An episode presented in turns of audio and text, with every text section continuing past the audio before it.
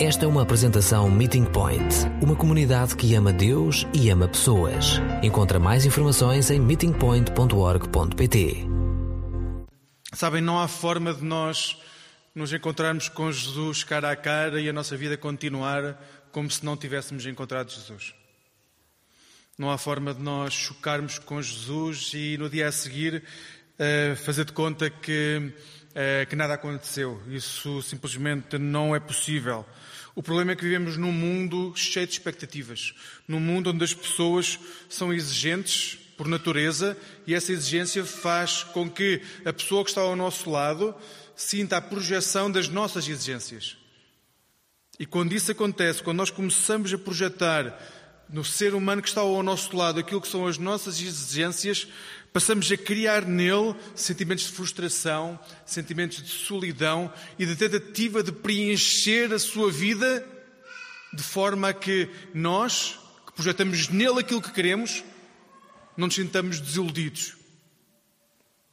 O problema é que muitas destas expectativas são completamente irrealistas. Não sei se se recordam do Robin Williams. Williams.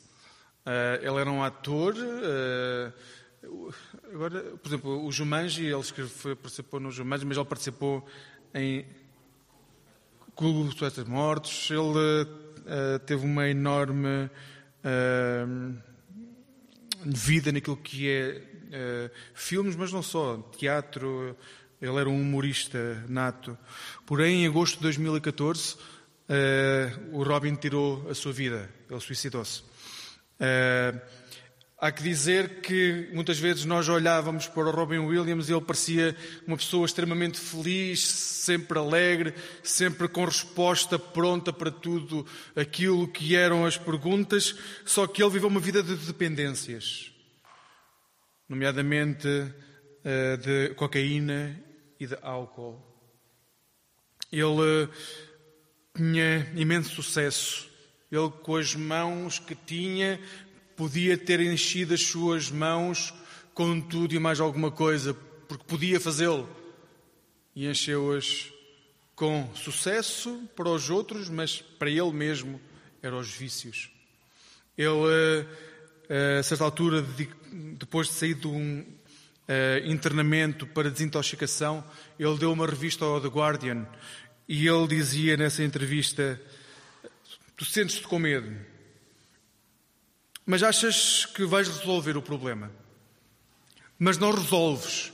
Mas de que medo é que estamos a falar? Bem, de tudo.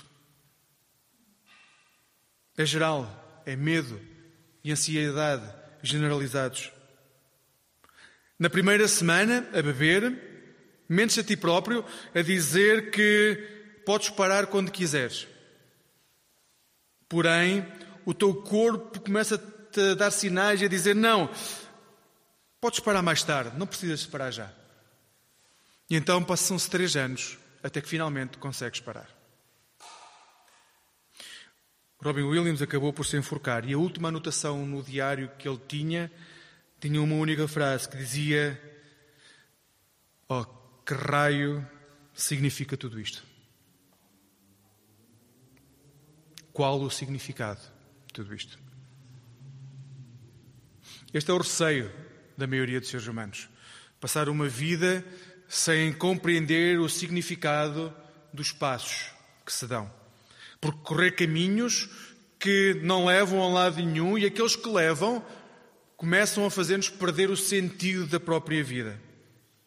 É que as projeções que aqueles que nos rodeiam fazem sobre nós costumam ser tão grandes que o resultado gerado é uma inconstante insatisfação pela vida que levamos.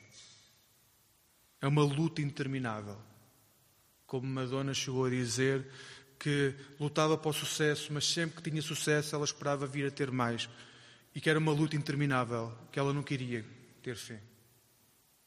Basta olhar para o mundo em que vivemos. As crianças das nossas escolas gostam de se dar com as pessoas, com as crianças que são populares, ou pelo menos com aquelas que não são impopulares. Se olhamos para os nossos trabalhos, as pessoas que trabalham gostam de ter o apreço dos seus pares. Nas famílias, as pessoas gostam de se sentir amadas. Nas igrejas, de ver os dons reconhecidos. E podia continuar, porque a vida do ser humano é, uma, é um constante caminhar na tentativa da aprovação das pessoas que estão ao nosso lado. As escolhas que fazemos têm uma tendência muito clara em, ser, eh, em tornar-nos receptáculos de reafirmação, de afirmação, de reconhecimento. Apesar de terem as mãos com muito mais do que alguma vez a humanidade teve, cada um de nós. O coração parece tão vazio como sempre. Isso não mudou. Hoje em dia, a riqueza está mais espalhada pela face da terra como nunca. Mas o coração continua vazio. Hoje vamos ler uma história, é um pouco longa, de uma mulher que vivia debaixo desse sistema de necessidade de aprovação daqueles que a rodeavam. E ela esperava constantemente ter essa aprovação. E o que vai acontecer, que vamos ver ao longo do texto, é que esta mulher vai falhar e falha e falha e falha e sente-se completamente perdida. E quando encontra Jesus, continua a falhar porque não compreende o que Jesus lhe tem para dar. Mas ao encontrar Jesus, o dia a seguir não foi igual. Convido-vos a ler João 4. Vamos começar no 7, depois podem ler os seis primeiros versículos que situam porque é que Jesus está naquele sítio. E vamos ler do 7 até ao 30. É um pouco longo, como disse, mas uh, faz sentido ler este texto. Nisto chegou uma mulher samaritana que ia tirar água do poço e Jesus pediu-lhe de beber. Os seus discípulos tinham ido à cidade comprar comida. A mulher disse-lhe: Mas como é que tu, um judeu, te atreves a pedir-me água a mim, que sou samaritana? De facto, os judeus não se davam bem com os samaritanos. Se tu conhecesses o que Deus te tem para dar, respondeu-lhe Jesus, e quem é aquele que te está a pedir água? Tu é que lhe pedirias e ele dava-te água viva. Disse-lhe a mulher: Nem sequer tens um balde o poço é fundo, de onde é que tiras a água viva? Os nossos, o nosso antepassado Jacó deixou-nos este poço, ele mesmo, os seus filhos e os seus rebanhos vinham aqui beber. Não me digas que és mais importante que Jacó. Quem bebe desta água, afirmou Jesus, volta a ter sede.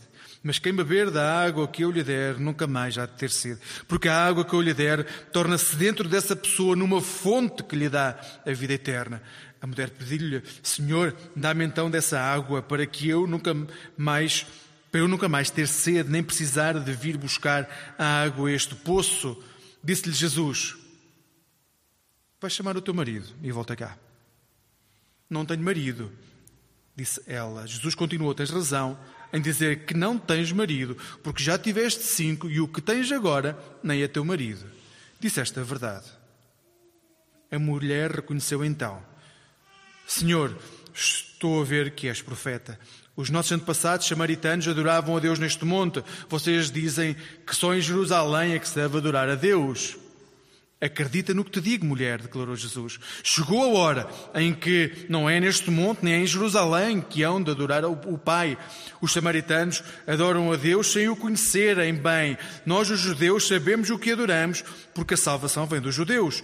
Porém, chegou, está a chegar a hora, e é agora mesmo, em que aquele que adora o Pai o há de adorar no espírito e em verdade.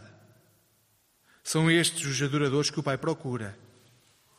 Deus é Espírito e os que o adoram fazem-no no Espírito e em verdade. A mulher disse então a Jesus: Sei que és o Messias, isto é, o Cristo que há de vir. Quando ele vier, há de anunciar-nos todas estas coisas. Respondeu-lhe Jesus então: Tu estás a falar com ele, sou eu mesmo. Nessa altura chegaram os discípulos de Jesus e ficaram admirados quando o viram falar com uma mulher. Mas nenhum se atreveu a perguntar: Que procuras? Ou por que estás a falar com ela? A mulher então deixou o cântaro, foi à cidade e disse ao povo: Venham ver um homem que me disse tudo o que eu fiz. Não será este o Messias? Eles saíram da cidade e foram ter com Jesus. Vamos orar. Bondoso Deus, também hoje, nesta tarde, nós vimos ao teu encontro, porque reconhecemos que o teu Filho Jesus Cristo é o Messias. Aquele que veio ao mundo para nos libertar de todas as amarras que nos prendem às expectativas que todos têm de nós. Ajuda-nos nesta tarde a compreender qual a direção que esperas de cada um de nós.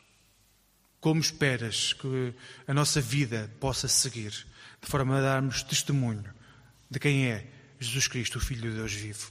É no nome dele que oramos. Amém. O pastor Tim Keller, da Redeemer eh, Presbyterian Church de Nova York, Manhattan, recorda que o Evangelho não é um bom conselho. Quando falamos de Evangelho, não estamos a falar de um bom conselho que podemos dar a alguém. O Evangelho é uma boa notícia. E há uma diferença. Não está relacionado com algo que possamos dizer a alguém que é algo bom que a pessoa pode fazer no dia a seguir quando se levantar e que isso vai transformar a sua vida. Não é muito mais do que isso. É uma boa notícia que transforma vidas. Não é um conselho, é uma notícia. Não é algo que possamos dizer, bem, se te apetecer seguir este caminho, que é o caminho do Evangelho, vais ver o quão extraordinário é a tua vida. Não, é uma boa notícia. Chegou o Evangelho e por ele ter chegado, a tua vida já é diferente. O Evangelho é uma boa notícia e é uma boa notícia que nasce da imensa graça. A graça que Deus tem por cada um de nós. Esse amor, imenso amor, imerecido amor, que foi dado a cada um de nós na cruz do Calvário em Cristo Jesus. Esta é a boa notícia que a, mulher, que a mulher samaritana, ao chegar àquele momento, àquele poço, não vai compreender à partida. Porque é uma notícia que é difícil de compreender para quem não conhece Jesus. Ela estava à espera de um conselho e recebeu uma boa notícia. Uma boa notícia que transformou primeiro a sua vida e depois vemos no final do texto que transformou a vida de muitas outras pessoas ela recebeu a notícia que a libertou. Ela chegou àquele local com as mãos cheias, que é a forma como nós chegamos a Jesus. Nós trazemos todo o nosso historial, toda a nossa história, todas as nossas expectativas, tudo aquilo que queremos fazer, muitas vezes com a arrogância de dizer a Jesus: Senhor, olha, vê o que eu posso fazer por ti. Vê como eu posso trabalhar, vê como os meus dons são importantes, vê por isso usam porque eu tenho os dons que a tua igreja precisa. E esta mulher chegou a Jesus com o cântaro, com uma forma de poder tirar água de um poço.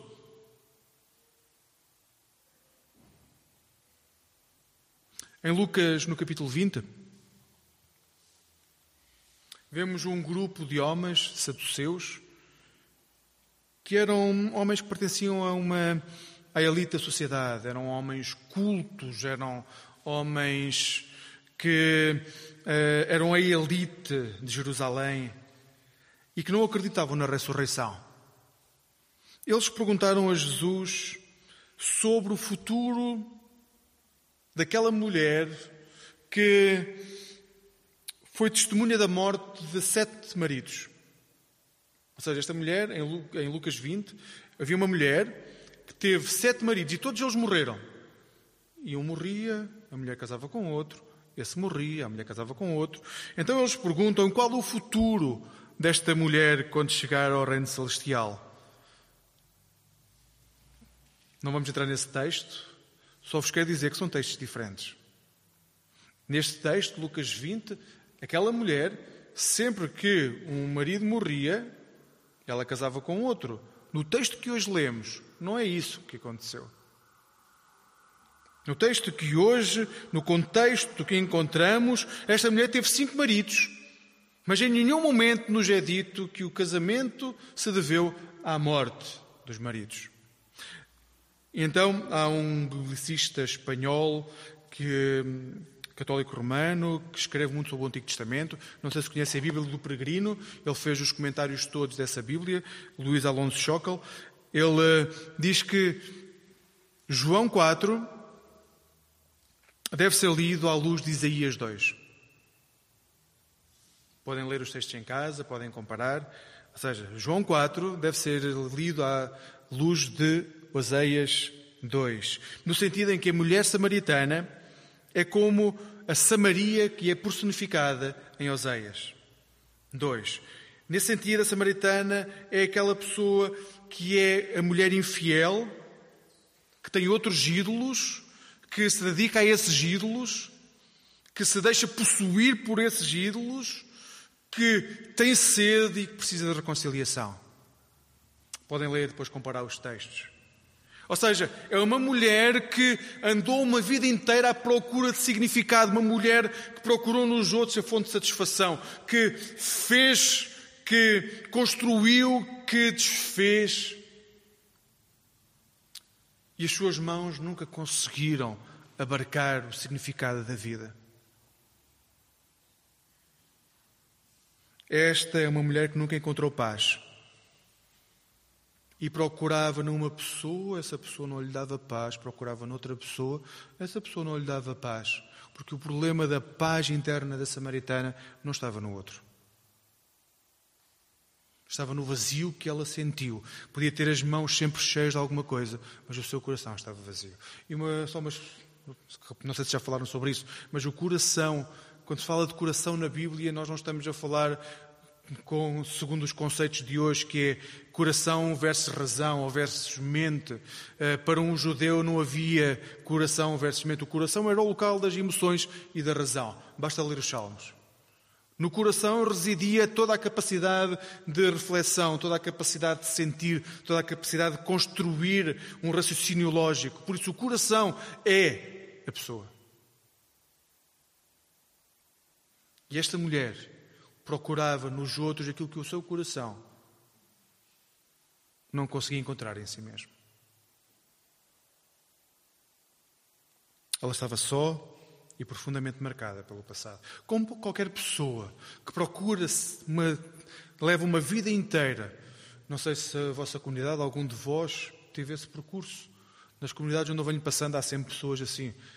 Todos nós, de alguma forma, somos esta samaritana em que, por longos períodos ou por períodos mais curtos, procuramos no outro aquilo que só Jesus nos pode dar. E projetamos sobre o outro aquilo que ele nunca nos vai conseguir dar.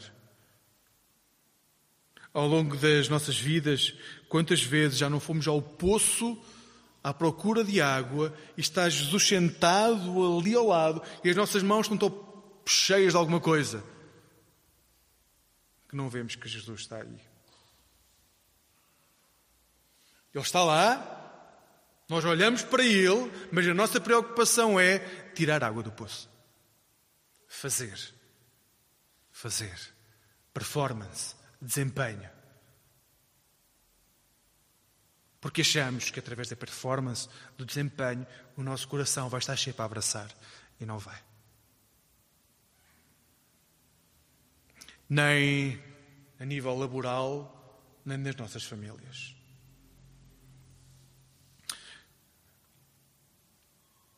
Quantas vezes já procuramos no local certo a resposta errada? Sabemos onde Jesus está.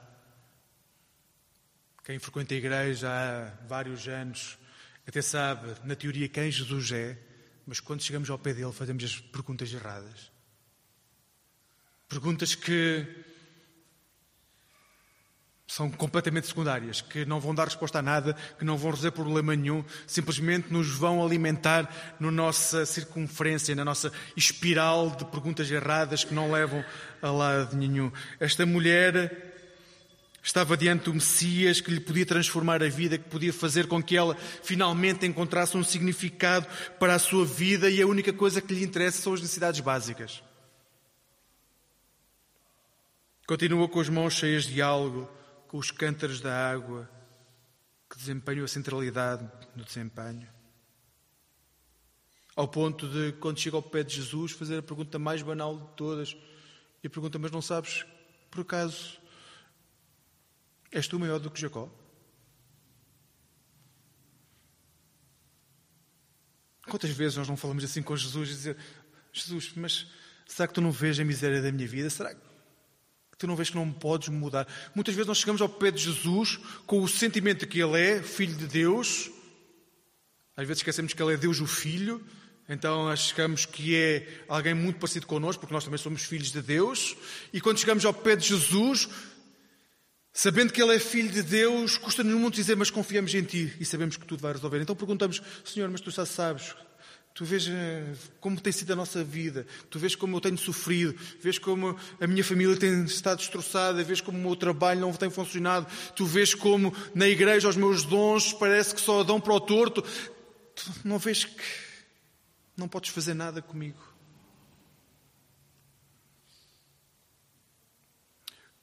Quantos irmãos, irmãos nossos, ou nós, em algum momento da nossa vida, não nos viramos para Jesus e dissemos: Sim, nós sabemos que tu és grande e podes trabalhar na vida dos outros, mas na minha vida acho difícil. Porque já fizemos tudo, já fizemos uh, semanas de oração com propósito, já lemos a Bíblia uh, trás para a frente, frente para trás, já pedimos oração, já fizemos tudo e nada muda. Aquele sentimento de angústia continua a criar um vazio tremendo dentro da nossa vida, porque nós continuamos agarrados ao cântaro quando chegamos ao pé de Jesus. Continuamos a achar que é alguma coisa que nós vamos fazer que vai comprar o amor de Cristo.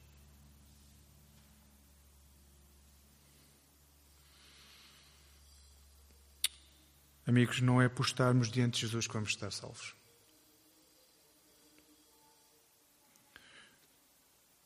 Judas esteve diante de Jesus.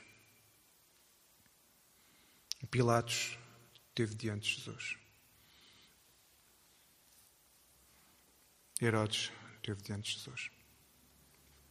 A multidão esteve diante de Jesus e todos gritaram: crucificou. Não é por estarmos diante de Jesus que vamos ser salvos. Não é por estarmos diante de Jesus que vamos ver a nossa vida completamente transformada. Nossa vida vai estar transformada quando as nossas mãos largarem tudo aquilo que agarramos e achamos que é fundamental para a nossa existência e deixarmos com as mãos vazias o nosso coração seja cheio do amor de Cristo. Muitas vezes estamos no lugar certo, ou seja, diante de Jesus, mas não conseguimos libertar-nos das amarras com que chegamos. Provavelmente já passou com todos vós, quando chegamos um domingo à igreja e parece que só a cinco minutos do final é que conseguimos desligar das preocupações lá de fora. Quando conseguimos? Nós vivemos constantemente preocupados.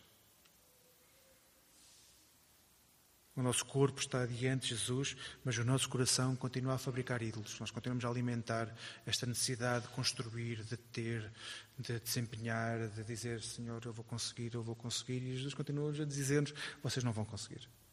Porque não está. Ao vosso alcance conseguir, eu consegui por vós.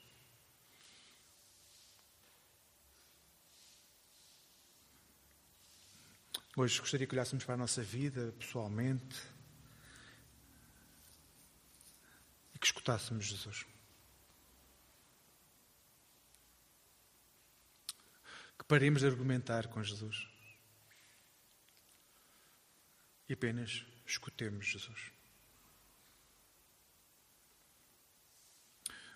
Lev Tolstói, escritor do século XIX, um grande escritor, é difícil escolher qual o livro dele que a nível cristão possamos ler ou podemos ler, que todos eles são fantásticos e há um que é uma confissão, é um pequeno livrinho que fala, ah, certamente fala de como ah, quando ele era adolescente ele acabou por perder a fé. Ele era crente, depois perdeu a fé, depois voltou mais tarde à fé, mas nesse livrinho há uma parte em que ele descreve uh, o momento em que perdeu a fé. Ele era ortodoxo, uh, cristão ortodoxo, e ele descreve essa história. Vou, uh, o português é um bocadinho arcaico, mas vou pedir que tentem acompanhar a leitura. Pela vida de um homem, pelas suas ocupações, hoje como antigamente, é impossível saber se ele é crente ou não. Ou seja, não é as ocupações, não é o que cada pessoa faz que vai dizer se uma pessoa é crente ou não é crente. Só um parênteses, estamos a falar de um texto com mais de 100 anos. Comecem, à medida que eu for lendo, vejam o quão atual um texto com mais de 100 anos é. Então, volto a dizer, não é pelas ocupações do ser humano que nós vamos ver se ele é crente ou não é crente. Se existe diferença entre os que professam abertamente a fé ortodoxa e aqueles que a negam, tal diferença não favorece os primeiros. Ou seja, se há diferença entre o crente e o não crente, uh, Tolstói diz claramente uh, os primeiros, ou seja, os crentes, ficam a perder nessa comparação. Hoje, como antigamente, a aceitação e a confissão declaradas de fé ortodoxa encontram-se, na maior parte das vezes, em pessoas. Peço desculpa as palavras que vou usar, mas é as que ele usa. Ou seja, quem defende a fé ortodoxa, há mais de 100 anos, ele diz que são pessoas estúpidas, cruéis, imortais e que se julgam muito importantes.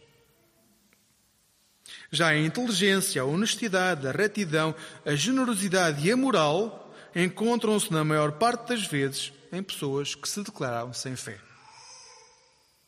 Assim, hoje, como em tempos passados, a doutrina religiosa, adotada por confiança e sustentada por pressão externa, aos poucos derrete-se sob a influência do conhecimento e das experiências da vida, contrárias à doutrina religiosa.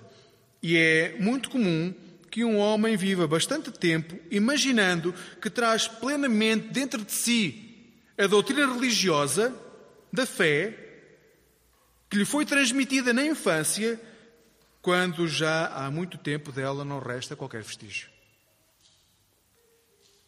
Volto a dizer a última parte.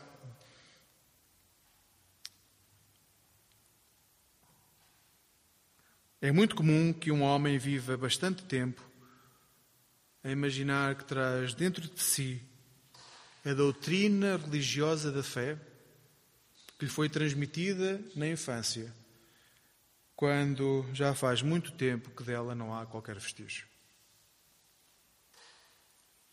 Há mais de um, de um século, Tolstói já mostrava pouca simpatia para com aqueles que se autoproclamam cristãos, mas que na, no dia a dia continuam a agir como se fossem tudo menos cristãos. Este livro foi escrito, ele descreve o momento em que ele perdeu a fé, mas foi escrito já no momento em que ele já tinha voltado a abraçar a fé de uma forma uh, grandiosa. Foi aí que ele escreveu os grandes romances dele dentro da uh, doutrina cristã. Uh, ele defendia que a suposta fé que alguns diziam ter não passava de uma declaração vazia, porque na prática eram pessoas despidas da pessoa de Jesus. As pessoas afirmavam que queriam, mas no fundo, depois, quando se relacionavam, quando se davam com as pessoas que estavam à sua volta, Jesus não transparecia nas ações. É sempre aquela pergunta: eh, no meu, se Jesus estivesse aqui neste momento, será que ele agia desta forma? E nas últimas semanas tem havido ah, na comunicação social uma e outra vez questões que nos devem fazer perguntas. Uh, Há um grupo que agora começou em Lisboa, começamos a tomar café juntos, e a pergunta da semana passada é: será que um cristão pode ter uma arma na mão? Por causa daquilo que aconteceu no Brasil a morte de, do assaltante. Ah, todas as questões do nosso dia a dia nos levam a remeter-se. Jesus, se estivesse aqui, como é que ele agia? E as discussões podem ser muito acaloradas, mas quando colocamos Jesus na história, ele vai nos dizer claramente se nós podemos ou não fazer determinada coisa. Porque se somos discípulos do Mestre, nós queremos ser iguais ao Mestre. Um discípulo no tempo de Jesus, os Talmidim, o objetivo deles não era ser nada mais nem nada menos do que exatamente iguais ao Mestre. É esse o nosso objetivo de vida. Ser exatamente igual ao Mestre. Tal como Tolstói, acredito que é a falta de consciência que nos impede de ser mais parecidos com Jesus. Como aquela samaritana, quando nos aproximamos de Jesus, temos discursos sem nexo e procuramos outras coisas que não aquilo que Jesus nos quer dar.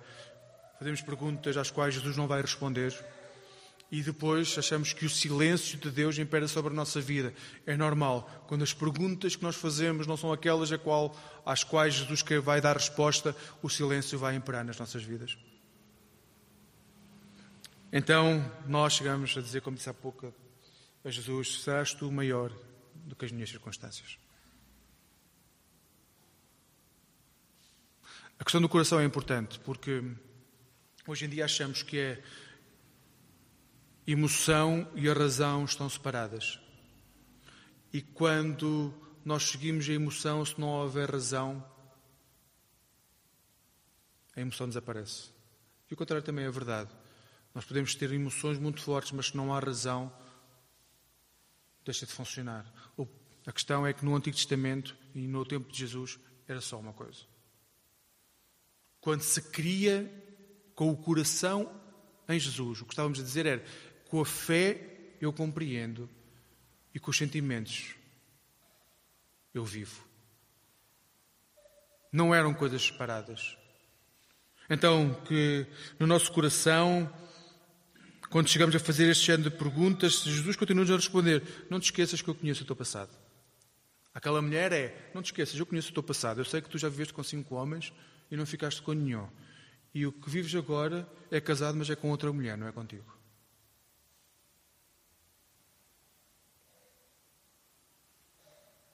A nós vai-nos dizer outras coisas, mas também nos vai dizer: Eu conheço o teu passado e eu quero transformá-lo. É isso que ele está a dizer à samaritana. Eu conheço o teu passado, mas eu quero transformá-lo. E quero dar-te a possibilidade de não só beberes água, como jorrares água viva, como expelires água que vai transformar aqueles que estão à volta, que vai alimentar aqueles que estão à volta. É, uma imagem lindíssima, porque o que Jesus está a dizer é: Eu sou a fonte de água viva, mas se tu bebes dessa água, tu vais poder ser a fonte para aqueles que estão à tua volta.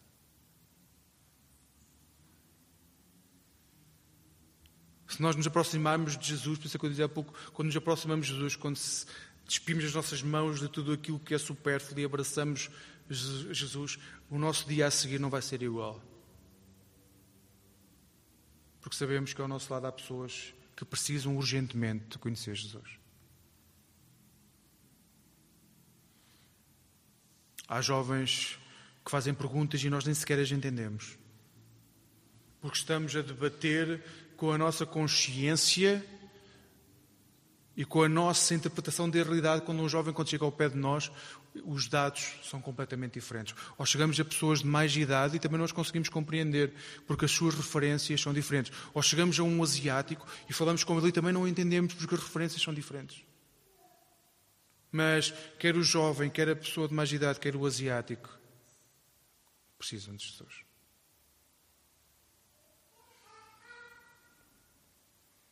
Jesus não somente relembrou à mulher que, sem dúvida, Ele é maior do que qualquer circunstância, como lhe deu a possibilidade de ela mesma ser parte dessa história gloriosa. E esta é a oferta de Jesus para mim e para ti, hoje também. Ele tem todo o poder que é necessário para transformar as nossas vidas. Ele não precisa que nós façamos nada, Ele já fez tudo. Nesta aliança, normalmente uma aliança de casamento, há duas partes que se comprometem. Num contrato, há duas partes que se comprometem. Nesta aliança, ele disse: Eu faço, vocês vivem. Eu assumo, vocês partilham. Eu sacrifico, vocês celebram. O contacto direto com Jesus transforma vidas. Ouçam quem já é está há muitos anos, especialmente entre as igrejas do protestantismo histórico, passou a viver a celebração, o culto, a, a adoração de forma sistemática. Uh, o culto passou a ser quase um ritual mágico, onde nós vamos, celebramos a Cristo, fecha-se a porta, voltamos ao nosso dia a dia. Eu não estou a falar de vós, claro, estou a falar das igrejas por onde passei convosco, imagino que será diferente. Mas vivemos realidades onde a igreja, uh, os encontros de igreja tornam uh, tornam-se quase fontes de salvação.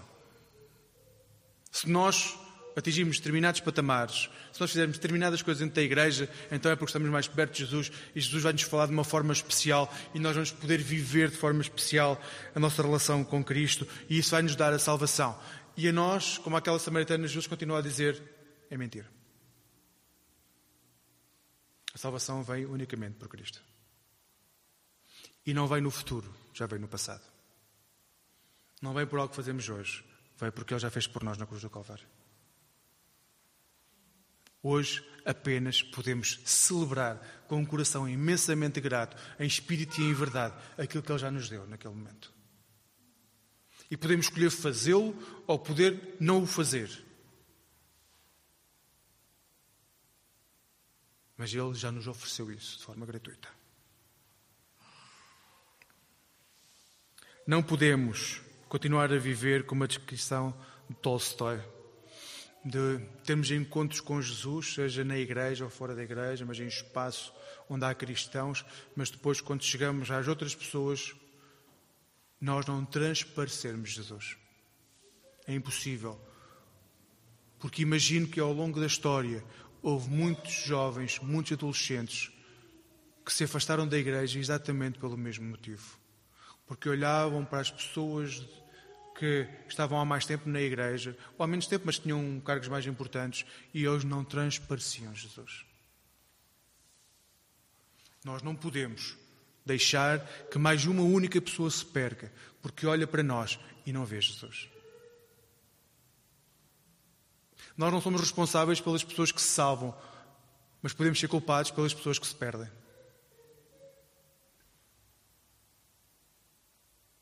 Através do nosso exemplo de vida, no nosso testemunho.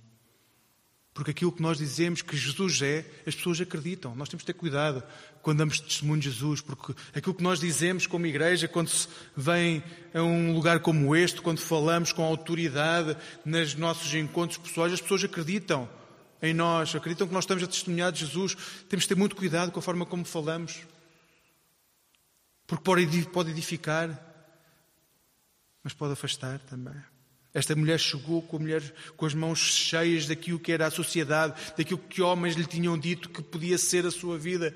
E só quando ela largou tudo e se prostrou diante de Jesus é que ela viu o coração cheio. E o texto final é glorioso, porque ele diz então, nesse momento, enquanto os discípulos foram à cidade comprar pão, ela foi à cidade chamar a cidade.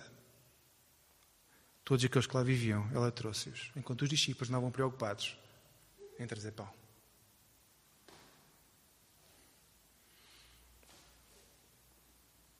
Mãos vazias e corações, cheios de amor podem trazer aqueles que precisam de conhecer Jesus a uma vida transformada. O texto de hoje diz-nos que há um Deus que está sempre no lugar certo.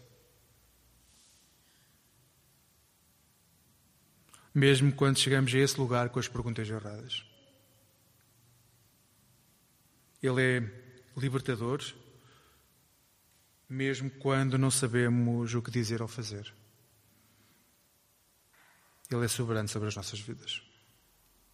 Mesmo quando vivemos rodeado de trevas, Ele é a luz que ilumina. Hoje, tu e eu somos confrontados com um texto que nos recorda que temos a possibilidade de viver vidas cheias de um coração pleno de amor. Mas para isso as nossas mãos têm que ficar vazias. É o que custa mais, porque o que estamos a dizer é nós temos que deixar os nossos referenciais de vida. Nós não, aquela mulher não pôde voltar a viver como vivia antes, depois de conhecer Jesus. Porque deixou de ter as mãos preenchidas com algo. Então hoje, cada um de nós Uns, alguns de nós têm as mãos mais cheias do que outros. É verdade. Ao longo da vida conheci pessoas extremamente leves nesse sentido. Extremamente comprometidas com Jesus. porque prendiam-se a pouco, e outras que se prendiam a tanto, que perdiam de vista Jesus. Independentemente do, da etapa do caminho em que estamos, exorto-vos a libertarem-se daquilo que ocupa a vossa mente para fazerem a Jesus as perguntas certas. Porque garanto-vos, Jesus é maior do que Jacó. E por isso também é maior que os vossos problemas. Que diante de Deus, cada um de nós, filho e filha de Deus, preciosos aos seus olhos, nos deleitemos por estar diante de Jesus. E gosto, há uma imagem que eu gosto muito, que é a imagem de João, que é quando, a imagem de João deitado sobre o peito do Mestre. Encostem a cabeça ao coração de Jesus para ouvir a batida, o ritmo que Ele quer que nós sigamos. Possamos dar honra e glória ao nosso Deus. Vamos orar? Vamos orar.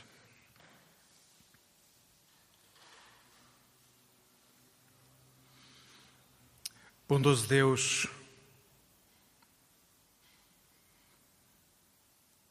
obrigado porque a casa onde habitas tem muitos quartos. E Cristo foi preparar um especial para cada um de nós.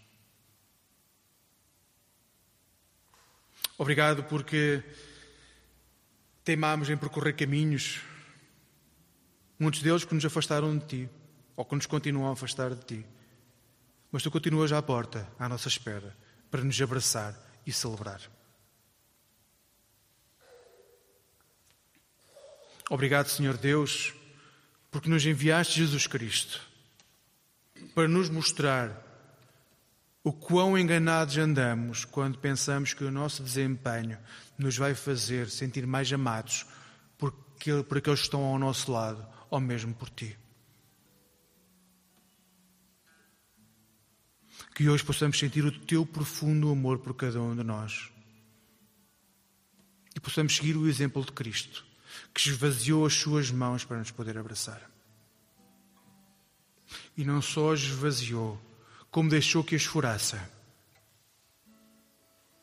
para que o teu imenso amor pudesse inundar as nossas vidas. Hoje o que te pedimos, Senhor, é que ao sair deste lugar, as nossas mãos possam ir mais leves e o nosso coração mais cheio. Para que tudo aquilo que façamos, onde quer que estejamos, possa dar honra e glória, possa fazer-te reconhecido e possamos assim dar testemunho de que, como povo de Deus, somos um povo que caminha, reconhecendo as maravilhosas obras que nos tiraram das trevas e nos conduziram à luz. A Deus seja dada a honra e a glória e a Ti damos graças, Senhor, em nome de Jesus. Amém.